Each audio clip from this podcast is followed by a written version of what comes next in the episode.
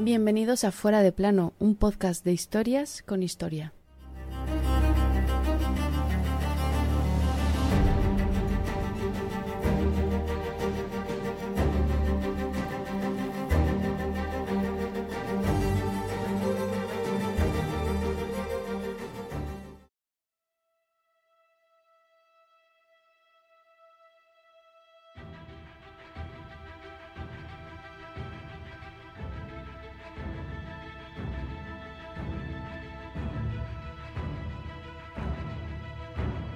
Un barco con 102 personas llegaba al Nuevo Mundo aquel 9 de noviembre de 1620.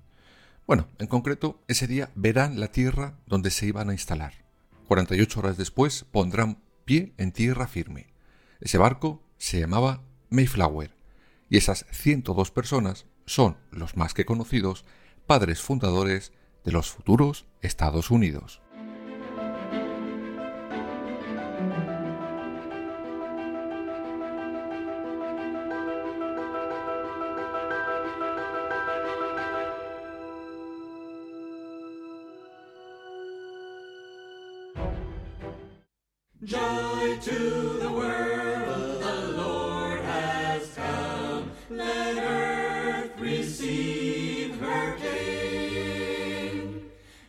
Antes de llegar al momento de ese desembarco, vamos a ver por qué estos padres fundadores llegan al Nuevo Mundo y desde dónde.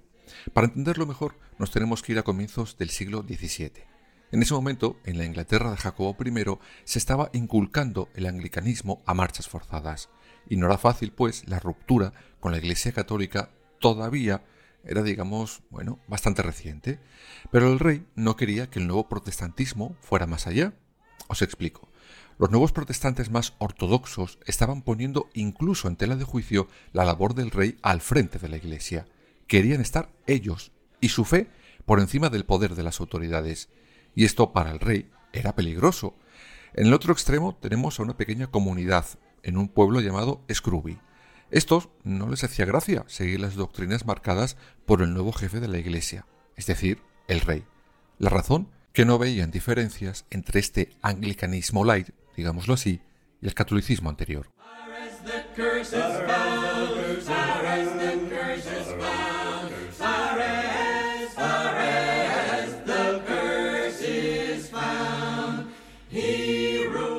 Bueno, quizás razón no les faltaba, pero no era bien visto la práctica de este protestantismo tan rígido, lo de ser más papista que el Papa, vaya. Por eso comienzan a llevar su fe y sus rituales en secreto. Les llamaban separatistas, aunque luego se les conocería como peregrinos.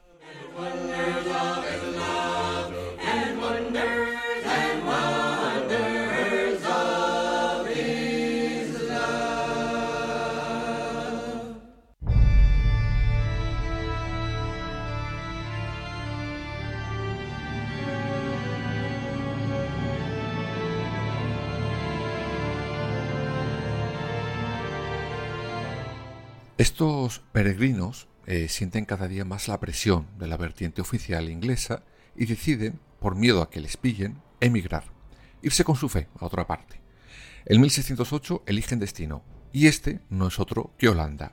Allí se gozaba de una libertad religiosa total y completa.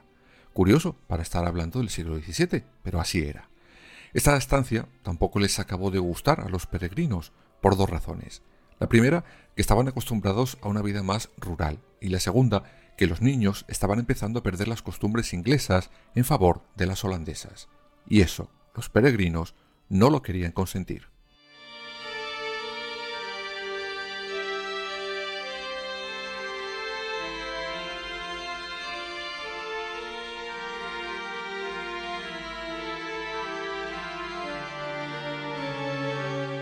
¿Y entonces qué hacían? Si se quedaban, podían perder sus raíces. Si volvían a Inglaterra, podían perder su libertad.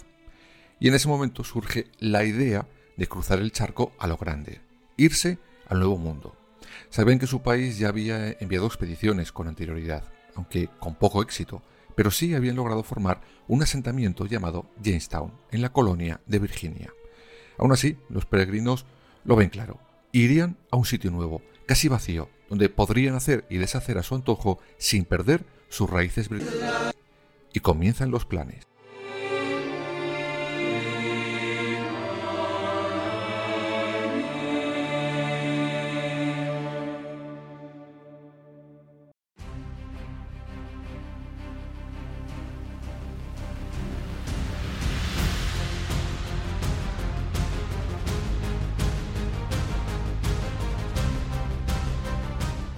Para ese viaje contratarán dos barcos, el Speedwell y el Mayflower. Aunque pronto el primero lo desecharon, pues estaba hecho unos zorros, la verdad. Vamos, que si iban en él acabarían flotando en el mar. Finalmente decidirán irse solo con uno, con el archiconocido Mayflower.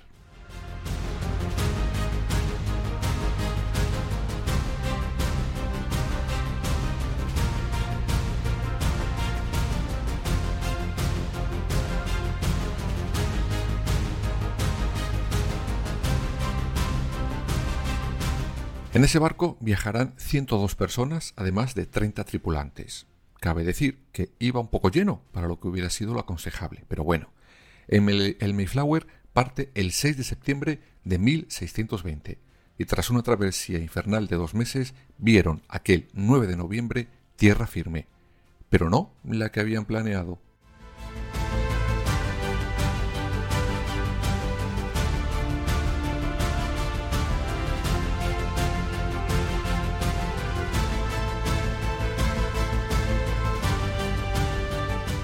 Como os he dicho antes, su intención era llegar a esa colonia ya fundada de Jamestown, pero se habían desviado tanto del rumbo original que lo que tenían delante no era lo que la corona inglesa les había otorgado.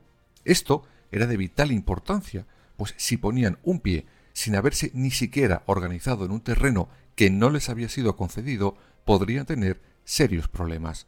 Por esa razón, antes de desembarcar, firmarán un acuerdo que muchos consideran una previa de la futura Constitución de los Estados Unidos.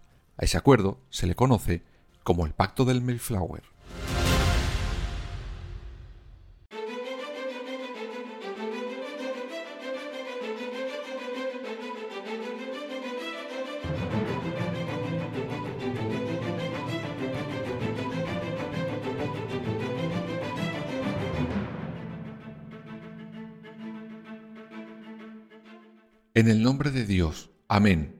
Nosotros, cuyos nombres están escritos debajo, súbditos leales de nuestro temible soberano Señor, Rey James, por la gracia de Dios de Inglaterra, Francia e Irlanda, Rey, defensor de la fe, habiendo emprendido para la gloria de Dios el avance de la fe cristiana y el honor de nuestro Rey y Patria, una travesía para plantar la primera colonia al norte de Virginia.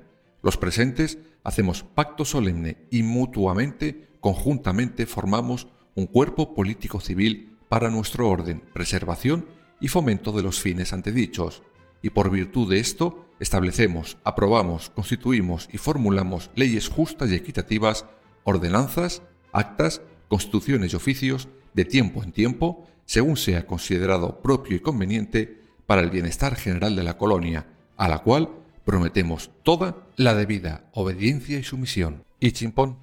Así nacía la primera forma equitativa de gobierno en Estados Unidos.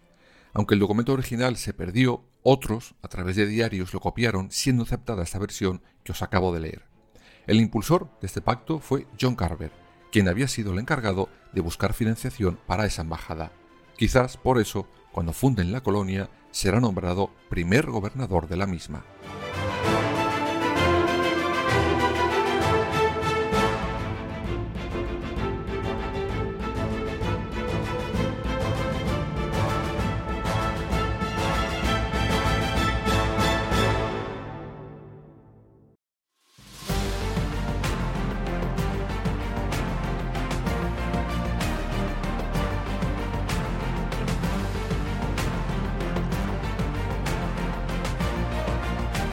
Con el pacto del Mayflower firmado, deciden anclar dos días después en el cabo de Provincetown, mientras unos cuantos van en una barcaza buscando el mejor lugar. Después de varias semanas buscando, por fin encontraron su sitio y desembarcan los 102 pasajeros y sus 30 tripulantes, formando lo que ellos llamaron Plymouth.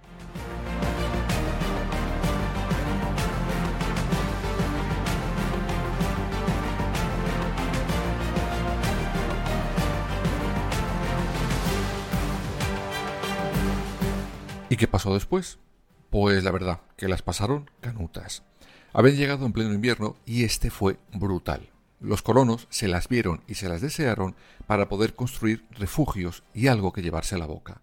Tanto fue que de los 102 pasajeros originales, 45 no llegaron a ver el buen tiempo en su nueva colonia. Aunque, como dice el refrán, después de la tormenta llega la calma, y esta llegó en primavera.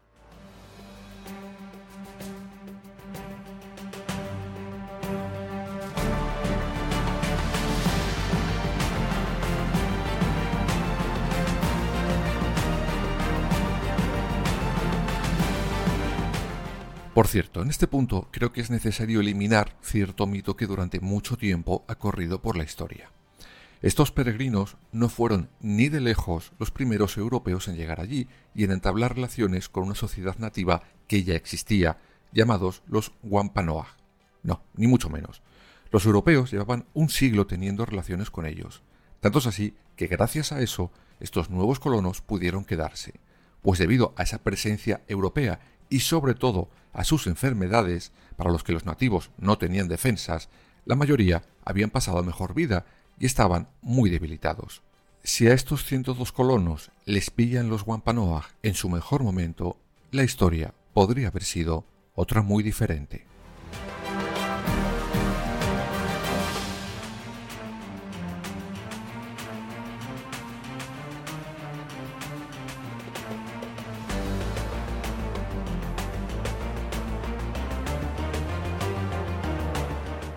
Por esa razón, los nativos decidirán firmar un acuerdo de cooperación con los colonos recién llegados. Es decir, nosotros os ayudamos y vosotros nos dejáis tranquilos. Porque aquí, antes que vosotros y los anteriores, estábamos nosotros, y habéis venido a tocarnos las narices a nuestra casa. Gracias a estos indígenas los colonos pudieron sobrevivir. Y eso que, por ejemplo, cuando llegaron los colonos les habían robado de todo y por su orden para poder comer hasta las tumbas de los nativos robaron buscando comida.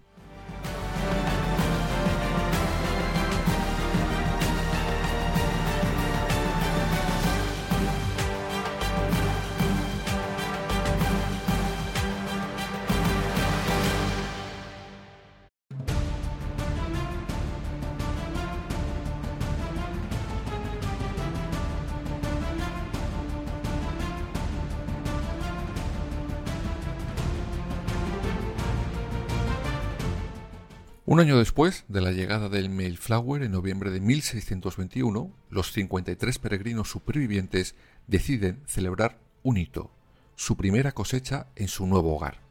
Y aquí nacería el mito del Día de Acción de Gracias. Ese día está considerado como la primera vez que se celebra tan americana fecha.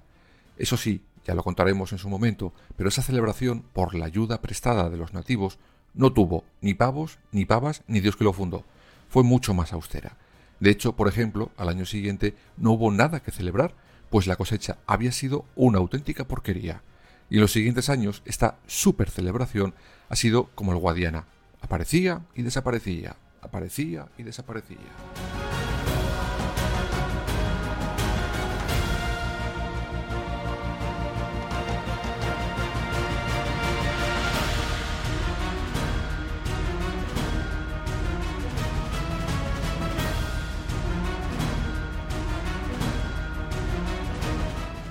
El puritanismo religioso fundó, como hemos visto, los Estados Unidos. Una consecuencia de aquello fueron, como ya vimos en su capítulo, los tristemente conocidos como juicios de Salem. A día de hoy, buena parte de Estados Unidos sigue intentando reconciliarse con ese pacto de los padres peregrinos que llegaron en el Mayflower.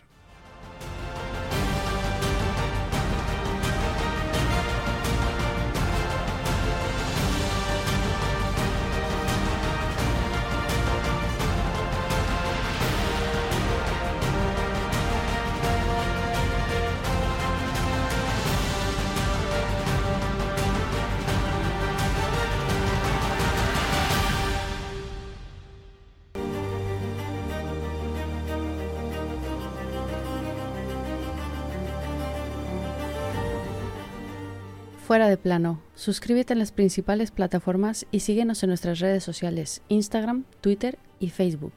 Fuera barra baja de plano.